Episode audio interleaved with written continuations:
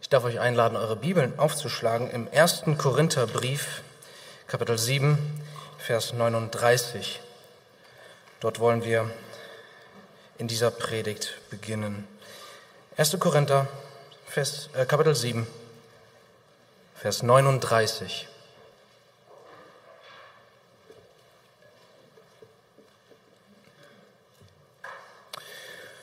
Und hier heißt es in Gottes heiligem Wort. Eine Frau ist durch das Gesetz gebunden, solange ihr Mann lebt.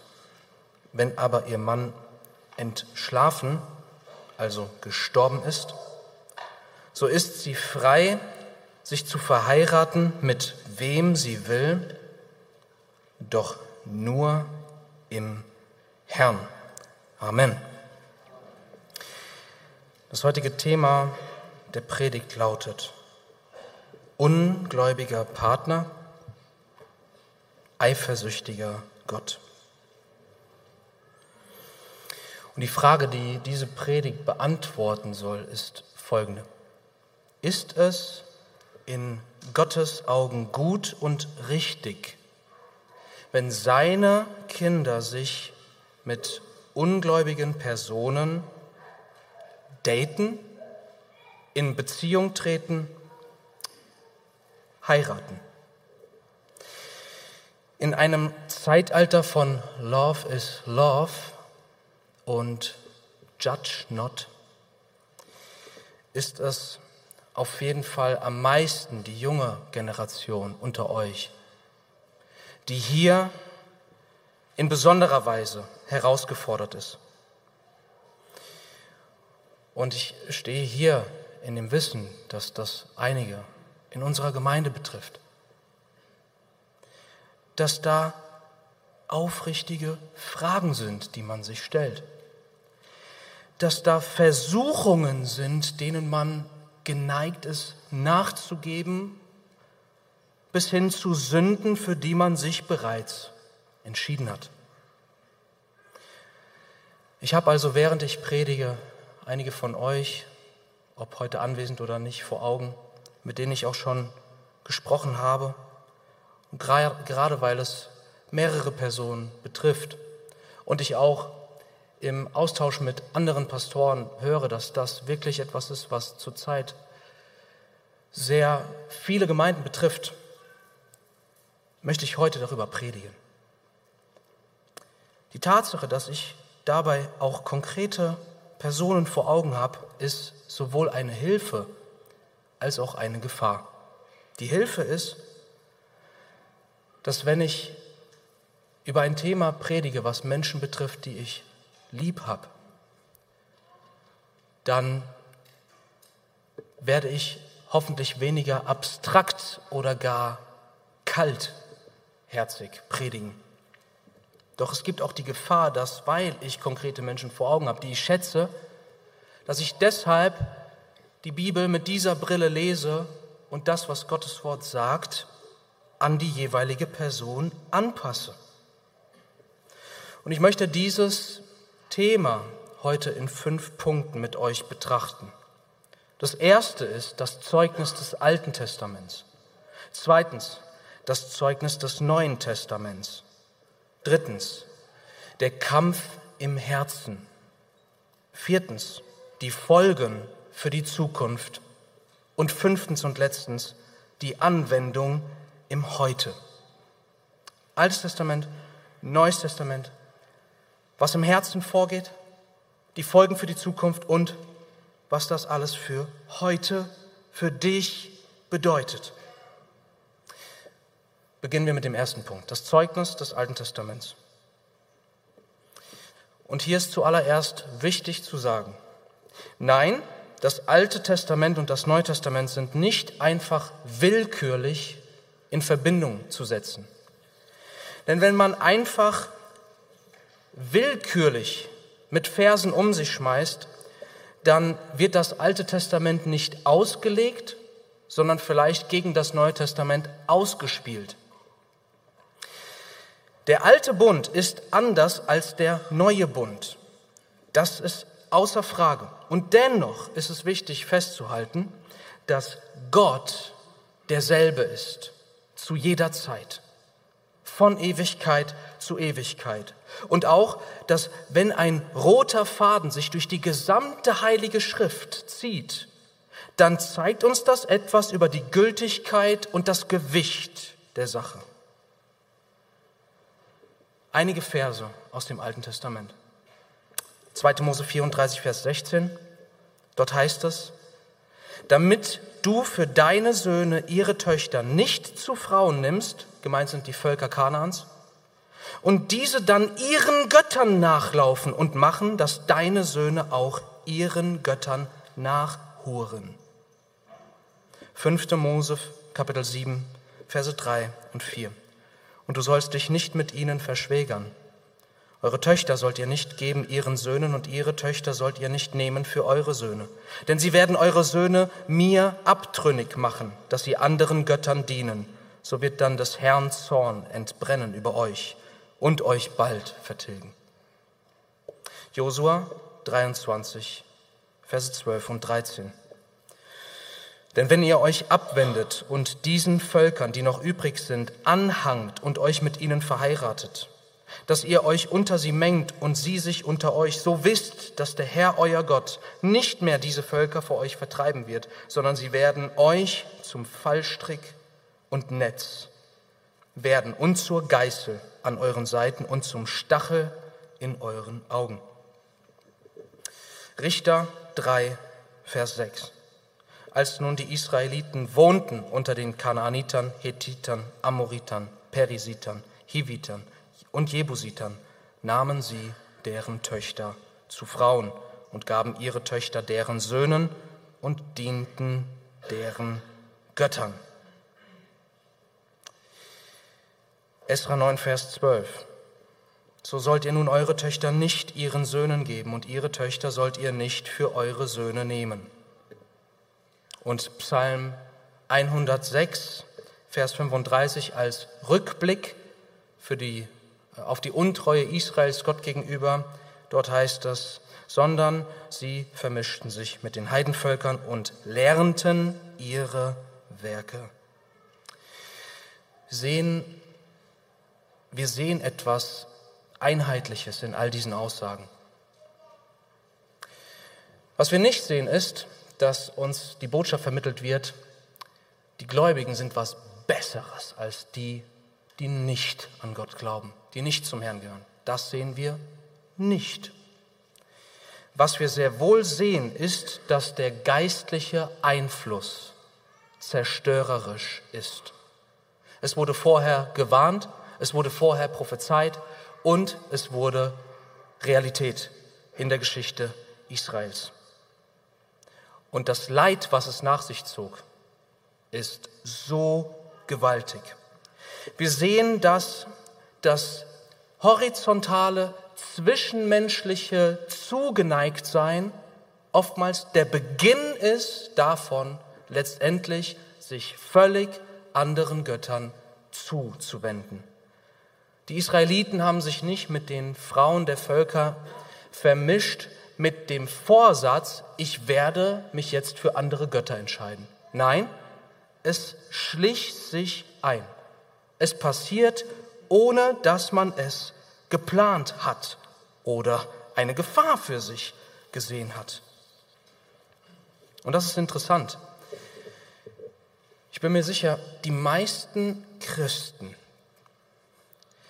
die würden, wenn es sich um beispielsweise einen Muslim oder Buddhisten handelt, sofort sagen, nee, also das passt nicht. Doch sie sagen gleichermaßen dann, was ihre Partnerwahl angeht, dass das etwas anderes ist, weil die Person keiner anderen Religion angehört. Während wir von der Bibel aber ganz klar wissen, es gibt keinen neutralen Boden. Agnostizismus, Atheismus, beides ist im Kern die Ablehnung Gottes zugunsten anderer Dinge, die man anbetet. Auch wenn es nicht Figuren aus Stein sind, sondern man selbst, die Mode, die Schönheit, die Karriere, was auch immer. Es ist nichts anderes, es ist dasselbe. Und im Alten Testament haben wir nicht nur Befehle und Warnungen, sondern auch Geschichten. Und die dienen uns als warnendes Beispiel. Simson und Delia, Richter 13 bis 16. Salomo und seine heidnischen Frauen, 1. Könige 10. Ahab und Isabel, was letztendlich eine Verbindung war, die zum Tod der Propheten in Israel führte. Zerstörung, Leid, Gottestrennung. Betrachten wir das Neue Testament. Zweiter Punkt, das Zeugnis des Neuen Testaments.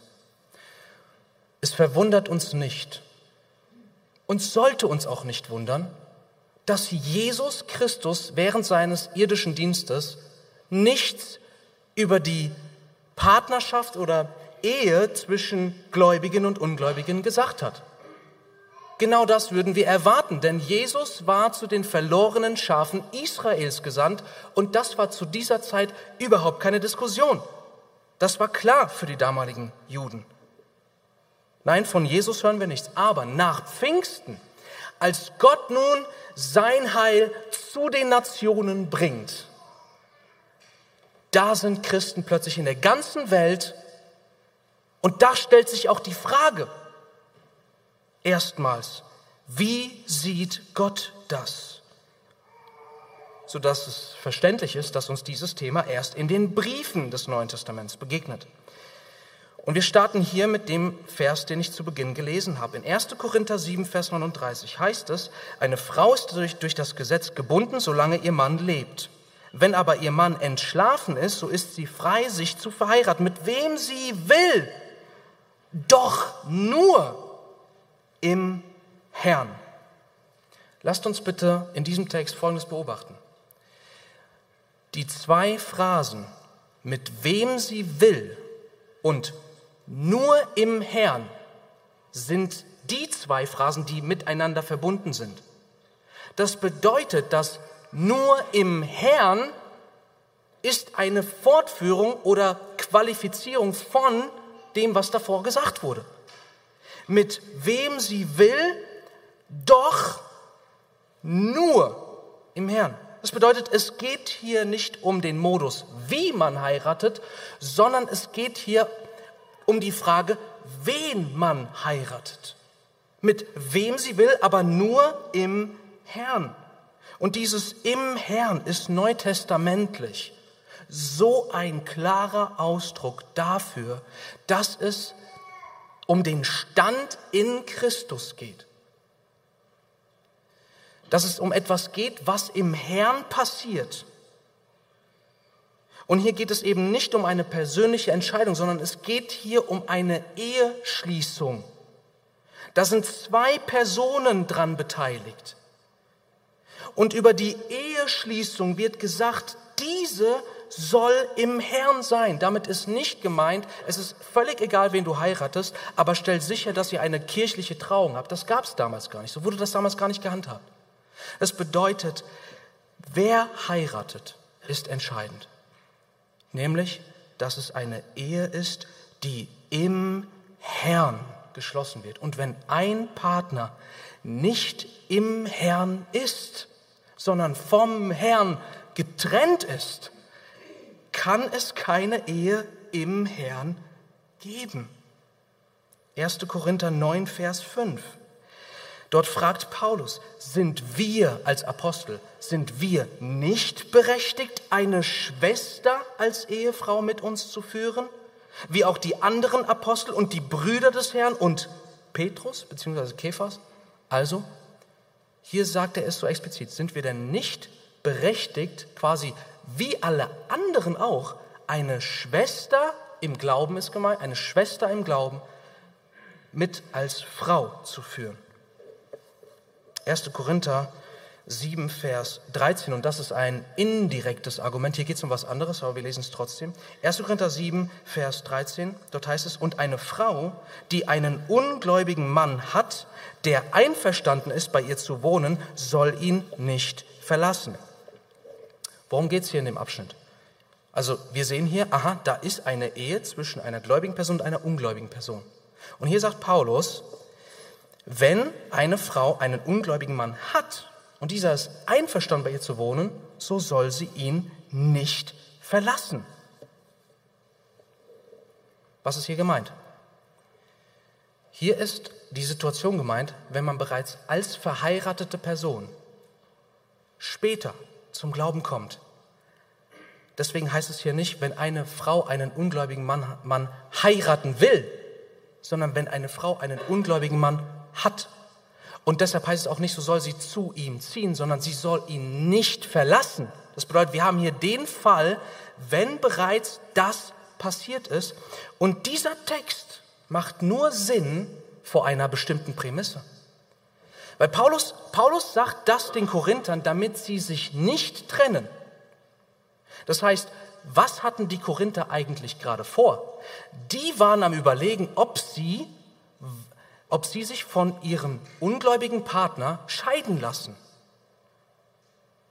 Das setzt ihre Überzeugung als Gemeinde voraus, dass sie dachten und ja auch von Paulus gesagt bekommen, es ist falsch, wenn eine gläubige Person eine ungläubige Person heiratet. Doch sie treiben es quasi noch weiter hinaus, dass wenn das bereits in der Vergangenheit liegt, dass wir uns heute, weil es falsch ist, trennen müssen. Also wir sehen hier beides. Die Überzeugung, es ist falsch und dagegen sagt Paulus nichts. Das Einzige, was Paulus sagt, ist, ey, wenn das in der Vergangenheit passiert ist, als du, noch, als du Jesus noch nicht kanntest, dann ist der Appell an dich, sofern dein ungläubiger Partner damit einverstanden ist, bleib, bleib im Stand der Ehe. 2. Korinther 6, Verse 14 bis 16. Und äh, hier haben wir einen Text, der, und das sage ich direkt zu Beginn, der nicht explizit über die Ehe spricht, sondern allgemeinerer Natur ist. Aber wir lesen es gemeinsam. 2. Korinther 6, Verse 14 und folgende. Seid nicht in einem ungleichen Joch mit Ungläubigen. Denn welche Genossenschaft haben Gerechtigkeit und Gesetzlosigkeit? Oder welche Gemeinschaft Licht mit Finsternis? Und welche Übereinstimmung Christus mit Belial? Oder welches Teil ein Gläubiger mit einem Ungläubigen? Und welchen Zusammenhang der Tempel Gottes mit Götzenbildern? Denn ihr seid der Tempel des lebendigen Gottes. Also worum geht's hier? Es geht nicht darum, dass wir als Gläubige dazu berufen sind, nichts mit Außenstehenden zu tun zu haben. Nein, wir sollen natürlich ein Licht sein, Salz sein, Beziehungen haben, mit Menschen Umgang haben, hundertprozentig. Worum geht es aber hier? Das Bild, was hier verwendet wird mit dem ungleich zusammengejocht sein, das ist ein Bild für das Lebensunterfangen, für etwas ganz Grundlegendes. Quasi genauso wie ein Ochse sein Lebensunterfangen hat, indem er einen Pflug zieht und das seine tägliche Aktivität ist, so soll es für Christen nicht sein, dass sie ihr Lebensunterfangen so führen, dass sie sich eins machen, also auf eine unangemessene Weise verbinden mit Ungläubigen. In 5. Mose 22,10 heißt es, du sollst nicht zugleich mit einem Rind und einem Esel pflügen. Das Problem ist offensichtlich, wenn man für so etwas Grundlegendes, für die gewöhnliche Lebensaufgabe, für den Alltag, einen Ochsen und einen Esel unter ein Joch stellt, die anders gebaut sind, die andere Schulternhöhen haben, die andere Kraftreserven haben, dann wird das letztendlich so sein, dass statt gemeinsam ein Ziel zu verfolgen und gemeinsam zu unterstützen, wird es nur zu Rangeleien untereinander kommen. Und es wird für beide einfach unangenehm. Das heißt, das Bild, was wir hier sehen, ist natürlich gültig für eine Eheschließung. Denn was gibt es für eine innigere, tiefere Verbindung zwischen zwei Menschen als die Ehe? Das heißt, wir sehen hier, wenn das passiert, dann ist es nicht so, dass diese Ehe einem gemeinsamen Ziel dient, was man gemeinsam anstrebt, wofür die Ehe da ist, nämlich nicht zum Selbstzweck, sondern dass es nur ein Gegeneinander oder ein Gerange und ja, einfach unangenehm ist. Bevor wir diesen Punkt abschließen, einfach nur als kleiner Einschub, was wurde eigentlich in der Zeit nach den Aposteln geglaubt? Einige der wichtigsten Stimmen der frühen Kirche aus dem zweiten bis fünften Jahrhundert sind Tertullian 160 bis 220 nach Christus, Origenes 185 bis 254 nach Christus, Cyprian 210 bis 258, dann der größte Prediger der ersten fünf Jahrhunderte, Johannes Chrysostomus 344 bis 407, Hieronymus 348 bis 420, also alles aus den ersten fünf Jahrhunderten, sie alle haben Paulus und diese Aussagen und die Gesamtbotschaft der Bibel gleich gedeutet. Das heißt, um, das ein Fazit, um ein Fazit zu geben, das Alte und das Neue Testament sprechen hier nicht in Rätseln. Sie sprechen mit einer Stimme.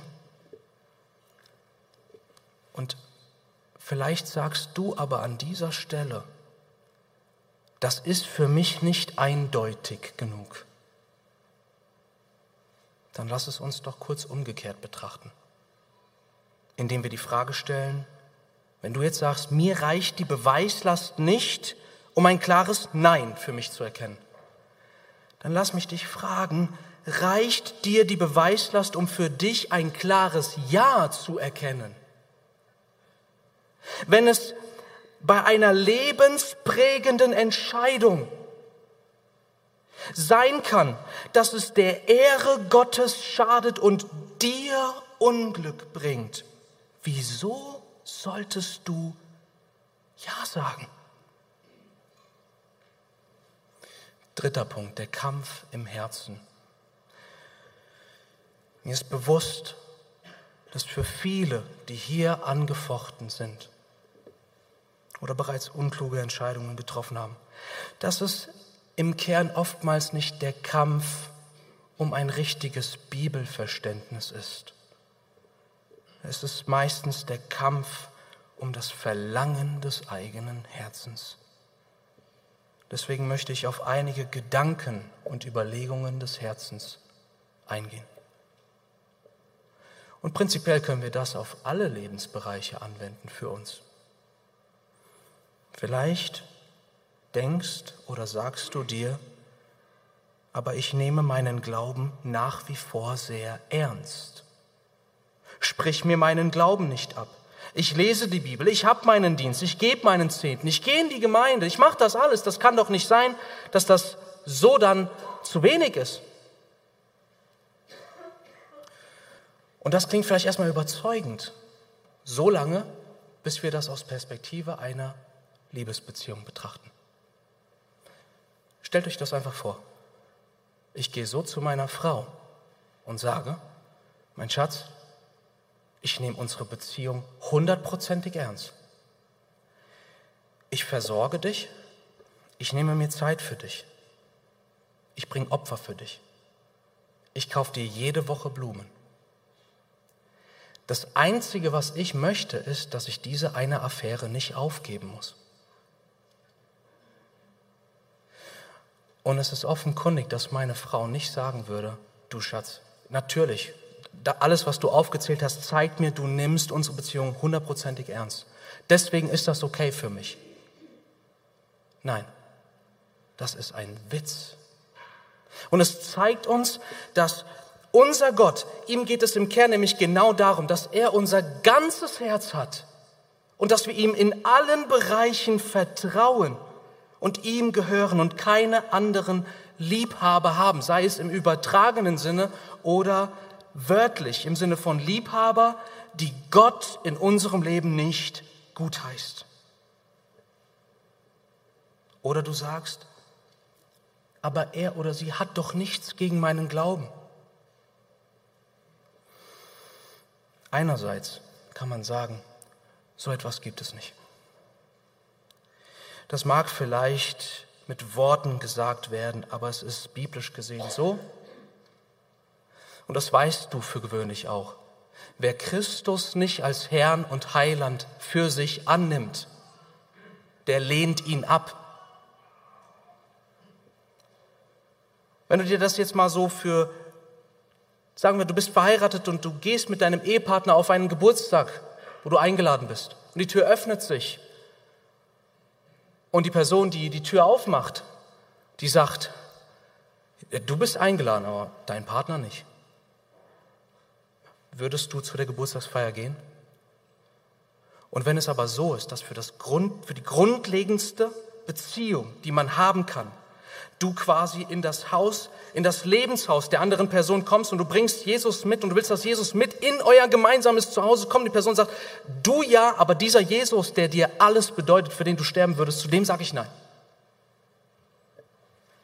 In Amos 3, Vers 3 heißt es, gehen denn auch zwei miteinander, ohne dass sie übereingekommen sind? Ja, was ist das Wichtigste, über was man übereinkommen sollte? In der tiefsten Beziehung, die man haben kann. Vielleicht sagst du, aber ich kenne Geschichten, in denen sich ungläubige Partner bekehrt haben. Die kenne ich auch. Und welch ein Wunder der Gnade Gottes. Gerade kürzlich ist bei uns ein Ehepaar zum Glauben gekommen. Zuerst hat die eine Person sich bekehrt und dann auch noch die andere. Was für ein Wunder. Doch es ist ein großer Unterschied darin, was Gott bereits getan hat und was Gott versprochen hat zu tun. Nehmen wir mal ein anderes Beispiel, vielleicht gibt uns das Klarheit für diese Situation. Du liest die Geschichte von Josef und seinen Brüdern und du siehst, dass die Brüder trotz ihrer Gräueltaten Versöhnung mit Josef fanden.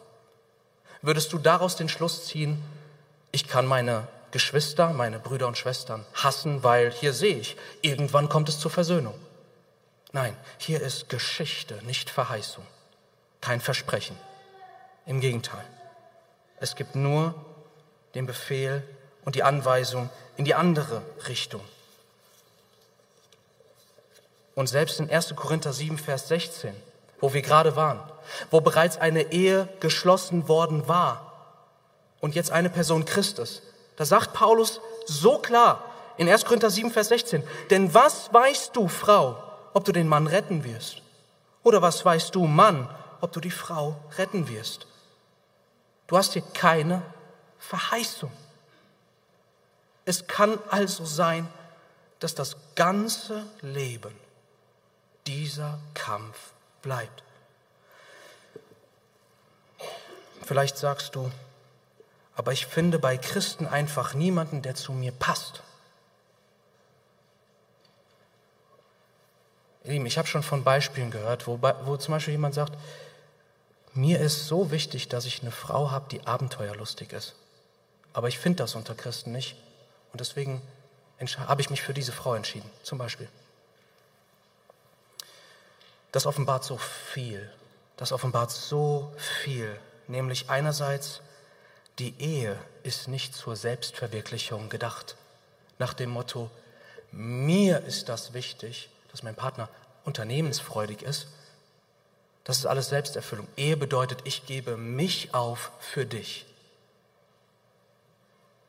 Also kann es sein, dass hier vielleicht du etwas zu einem Muss gemacht hast, was dein Vater im Himmel überhaupt nicht als ein Muss sieht.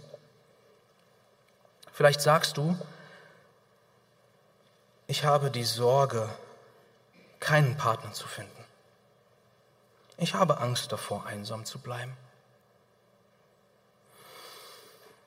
Möge unser aller Herz sich hier miteinander vereinen, dass wir, dass wir das nicht zulassen, dass hier Leute unter uns sind, die tatsächlich alleingelassen sind oder einsam. Es gibt die Gnadengabe Gottes, dass jemand aus Überzeugung sagen kann, dies ist meine Berufung, alleinstehend zu sein und alles dem Herrn zu geben. Und da sollten wir nicht Mitleid haben, sondern wir sollten das als ein Vorbild sehen. Diese Hingabe an den Herrn und es feiern und ermutigen. Aber wenn jemand da ist, der heiraten will, aber nicht heiraten kann, da sollten wir tiefe Zärtlichkeit, Gebet und Hilfe schenken. Doch eins kann ich dir sagen. Und es gibt mehr als genug Lebensberichte und Online-Blogartikel, die von diesen Tragödien erzählen von Leuten, die genau diese Botschaft haben, als ich noch alleinstehend war. Diese gefühlte Einsamkeit war nichts im Vergleich damit, sich in einer Ehe einsam und allein zu fühlen. Vielleicht sagst du, ich habe aber gebetet so lange, aber Gott hat mir meine Gefühle für diese Person nicht genommen. Deswegen denke ich, dass es Gottes Wille ist. Quasi, du legst nicht das Wort Gottes aus für deine Wegweisung, sondern du legst deine Gefühle aus für deine Wegweisung. Und das ist auch wieder so eine Logik, die ist so in uns wirklich reingesät worden durch die moderne Welt, durch die Medien, durch das altgriechische romantische Verständnis der Liebe, die so sehr in Gefühlen wurzelt, wo der Wille und nüchternes Denken und Urteilen so wenig Raum haben. In anderen Bereichen würden wir nie so urteilen. Du würdest beispielsweise nicht sagen, Mensch, ich bete seit Jahren, Herr, nimm mir doch die Freude an Lässigkeit und Faulheit. Ich liebe so sehr, einfach nur auf der Couch meine Zeit totzuschlagen. Ich bete seit Jahren dafür, Herr, nimm mir diese Freude an der Faulheit. Aber der Herr hat sie mir nicht genommen, deswegen kann ich daraus schließen, der Herr will eindeutig, dass ich faul bin. Nein. Das ist äh, im Gegenteil. Sind wir nicht alle auf unterschiedlichen Gebieten angefochten und haben da Neigungen in uns, Gefühle, die uns, die uns predigen, das ist jetzt gut für dich. Aber es wäre fatal, dazu Ja zu sagen. Nimm nur mal den Partner, der verheiratet ist und da ist diese attraktive Arbeitskollegin und ein Blick kommt nach dem anderen und da kommt plötzlich ein lustvolles Gefühl. Ich meine, Love is Love, oder? Also man kann ja nichts gegen seine Gefühle machen, oder? Also wäre es quasi richtig, dann einen Schritt nach dem anderen zu gehen, einfach mit, mit dem Fluss mitzuschwimmen, sich treiben zu lassen? Nein, da würde doch jeder gesund denkende Mensch sagen, nee, da muss ich sofort einen Cut machen. Ich gebe da gar keine Blicke mehr. Distanz.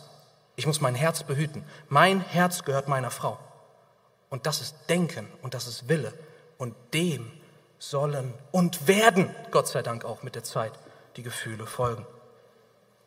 Unterm Strich ich, ich rufe es dir zu. Aber nur, nur der Herr Jesus Christus kann die Gnade geben, diese Wahrheit wirklich zu sehen. Und diese Wahrheit lautet, es gibt keine glücklichen, ungehorsamen Christen. Es gibt keine glücklichen, ungehorsamen Christen. Denn wenn du wirklich wiedergeboren bist, dann wirst du unter, der, unter deinem Ungehorsam leiden. Kommen wir zum vierten Punkt. Die Folgen in Zukunft. Und mir ist bewusst, das sind Gedanken.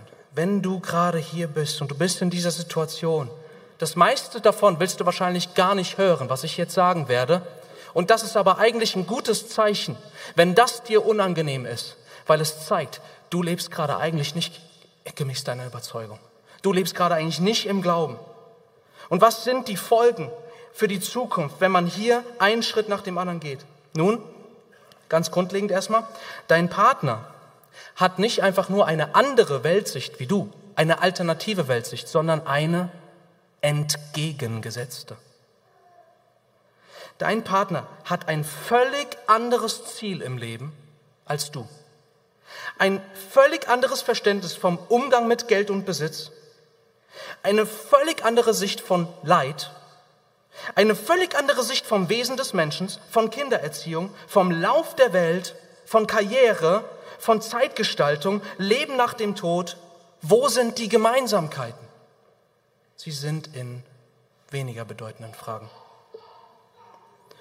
Es ist auch so, dass die Folge davon ein schmerzhafter Mangel an Intimität sein wird.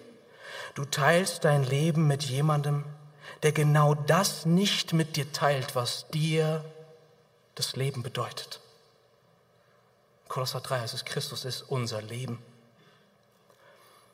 Also wenn er das nicht mit dir teilt, was könnte es sein, dass ihr miteinander teilt, was wichtig genug ist. Und gerade weil es so ist, dass Christus dein Zentrum ist, wird eins von zwei Dingen passieren und vielleicht auch so ein bisschen im, Hin, im Für und Wider. Nämlich entweder du setzt Christus wirklich absolut ins Zentrum und wirst dabei beobachten, dass deine Intimität mit deinem Partner leidet. Oder du wirst wirklich im Zentrum mit deinem Partner, intim in jeder Hinsicht, seelisch, emotional, vom Reden, vom Inhalt her. Und dabei wirst du merken, der Herr rückt aus dem Zentrum. Wenn es dir schlecht geht und du am Boden bist, dann wird dein Partner, der Jesus nicht kennt, dich auf eine Art und Weise trösten, die dir nicht wirklich helfen wird. Denn was braucht ein Kind Gottes? Den Trost Gottes, die Gegenwart des Heiligen Geistes. Doch was kann dein ungläubiger Partner dir sagen? Du wirst vielleicht deinen Partner in seinen glücklichsten Momenten sehen und dabei dich nicht vorbehaltlos mit ihm mitfreuen, sondern eine Freude in Kombination mit Schmerz haben, weil du weißt, das ist vielleicht die größte Freude, die er jemals gehabt haben wird. Du kommst vom Gottesdienst bewegt nach Hause. Du hast Christus erlebt. Und eigentlich willst du nur eins, darüber mit deinem Seelenpartner sprechen. Doch du kannst es nicht, zumindest nicht ganz frei und freimütig. Im Grunde genommen ist es so, als wäre da eine Leinwand in Weiß vor dir und du hast einen Pinsel und dein Partner hat einen Pinsel und ihr beide malt auf dieselbe Leinwand zwei völlig unterschiedliche Bilder es gibt nichts Einheitliches. Es ist auch eine gewaltige Last bis hin zu Gefahr für die Kinder.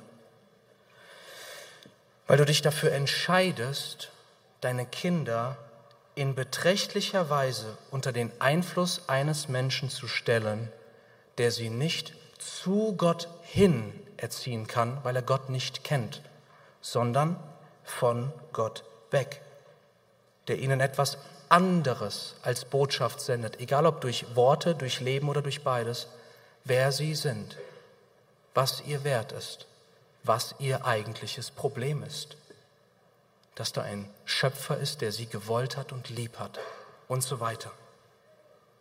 Und das Ganze kann zu fürchterlichen Kriegen kommen. Und wenn es nicht Kriege sind, dann wird der Alltag von dem Suchen nach Kompromissen bestimmt sein. Das Fußballspiel der Kinder am Sonntag während der Zeit des Gottesdienstes. Was machst du?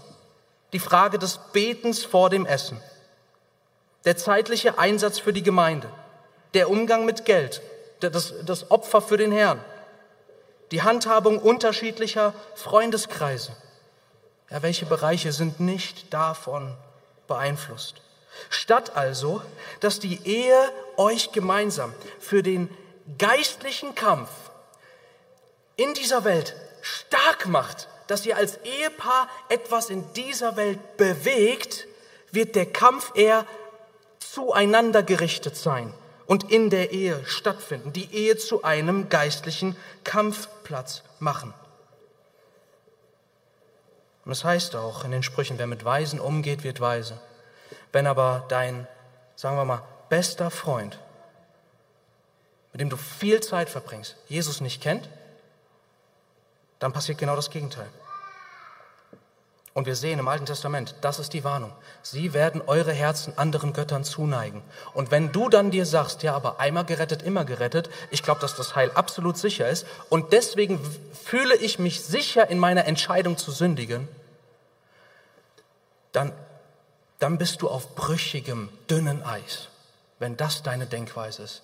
Denn du wendest die Lehre von der Sicherheit des Heils völlig falsch an. Denn die Lehre der Sicherheit deines Heils, die soll deinen Gehorsam anfachen und deine Liebe zu Christus, der dich wirklich rettet und retten wird und nicht deinen Ungehorsam ihm gegenüber. Somit komme ich zum letzten Punkt, nämlich zur Anwendung im Heute.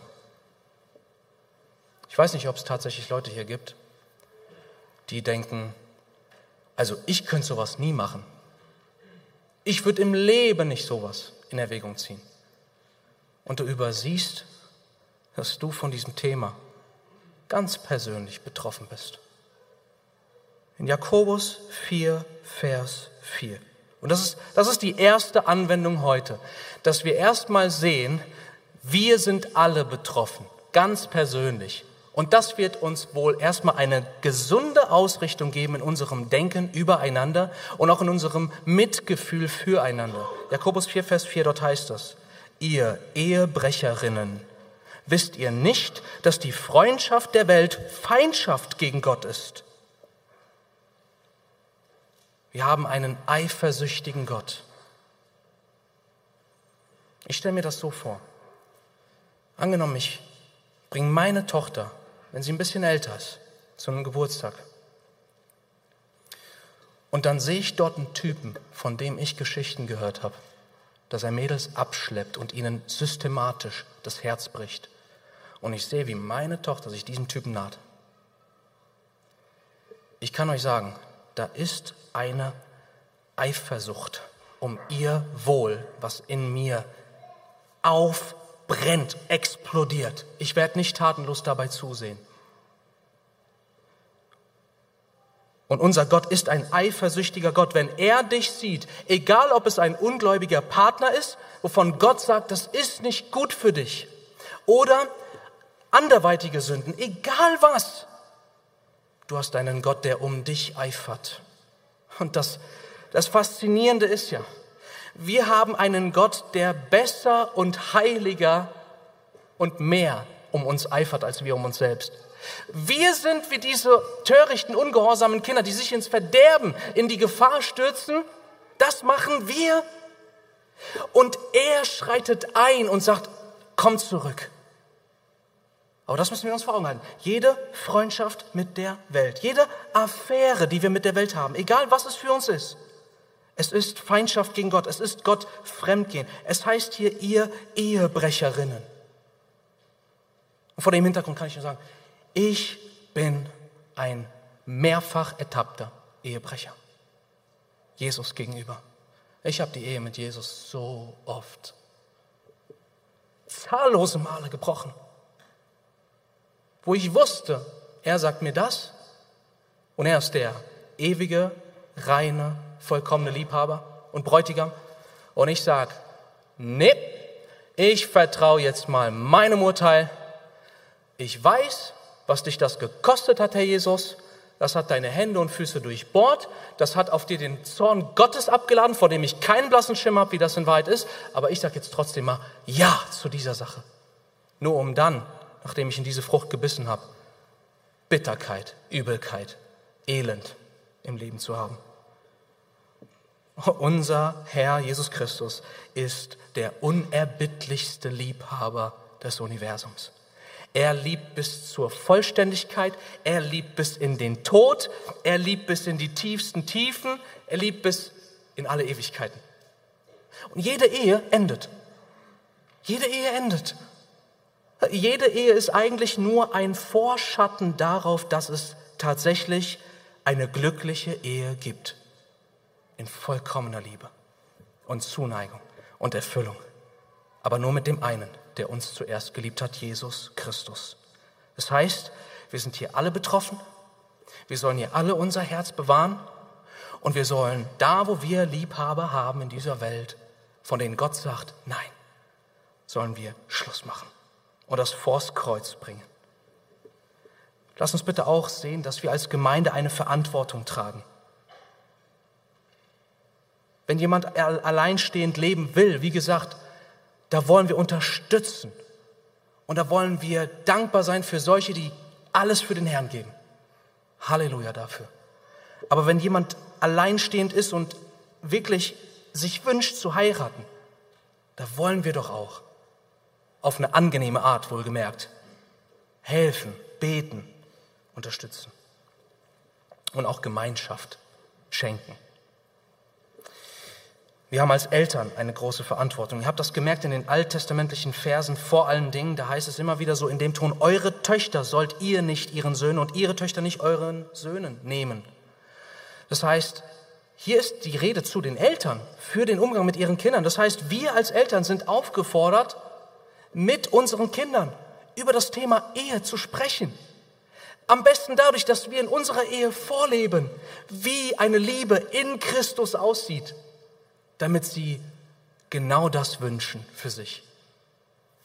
Und wir sollten sie auch unterweisen und ihnen zeigen, was für ein Segen es ist, einen von Gott gesegneten Partner zu haben.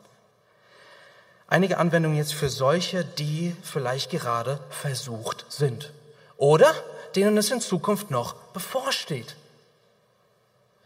Wenn die Ehe mit einer ungläubigen Person keinen Sinn macht und nicht im Sinne Gottes ist, dann auch nicht Dating.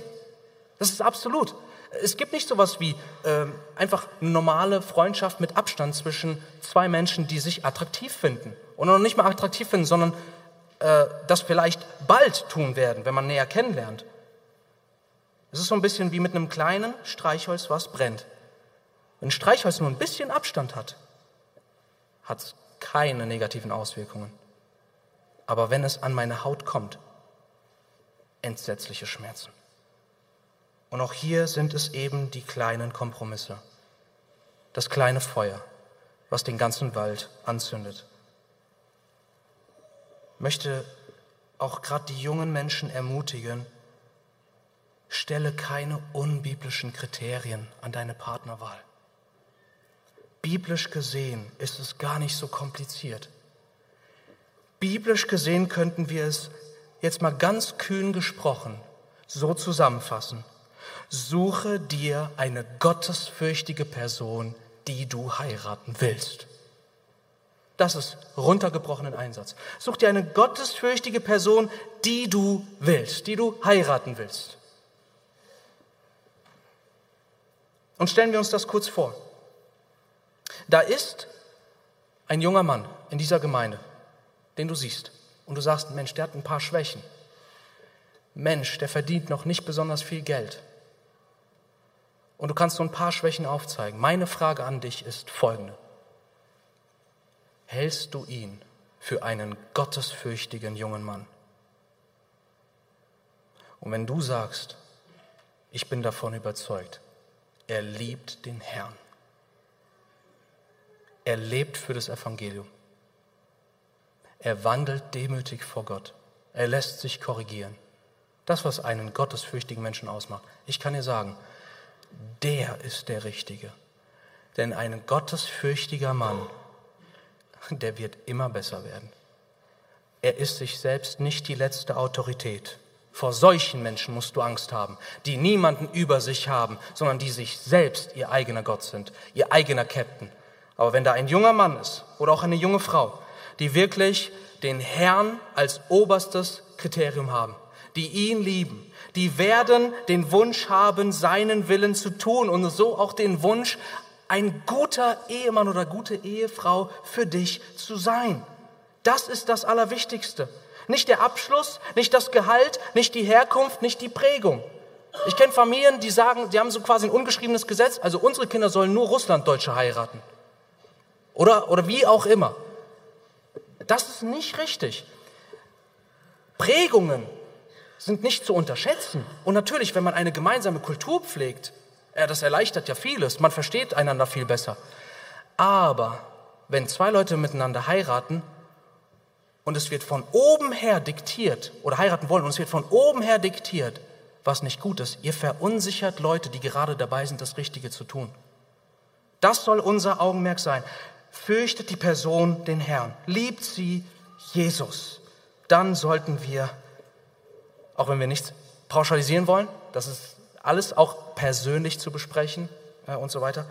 Aber da sollten wir wirklich die richtigen Maßstäbe haben. In Sprüche 31 heißt es ja, trügerisch ist Anmut und nichtig die Schönheit. Eine Frau, die den Herrn fürchtet, sie soll gerühmt werden. Da haben wir es. Charakter schlägt mit der Zeit alles andere. Und zuletzt eine Anwendung für solche, die versucht sind, beziehungsweise vielmehr jetzt schon der Versuchung nachgegeben haben. Ich vermute, dass die Predigt für dich unangenehm ist, das alles zu hören. Ist es nicht deswegen so unangenehm für dich, das alles zu hören, weil du weißt, dass du zum Licht gehörst? Weil du weißt, dass der Herr dich ruft? Aber vielleicht hast du Angst. Und vielleicht sagst du dir, ich bin schon so tief drin, es gibt kein Zurück mehr.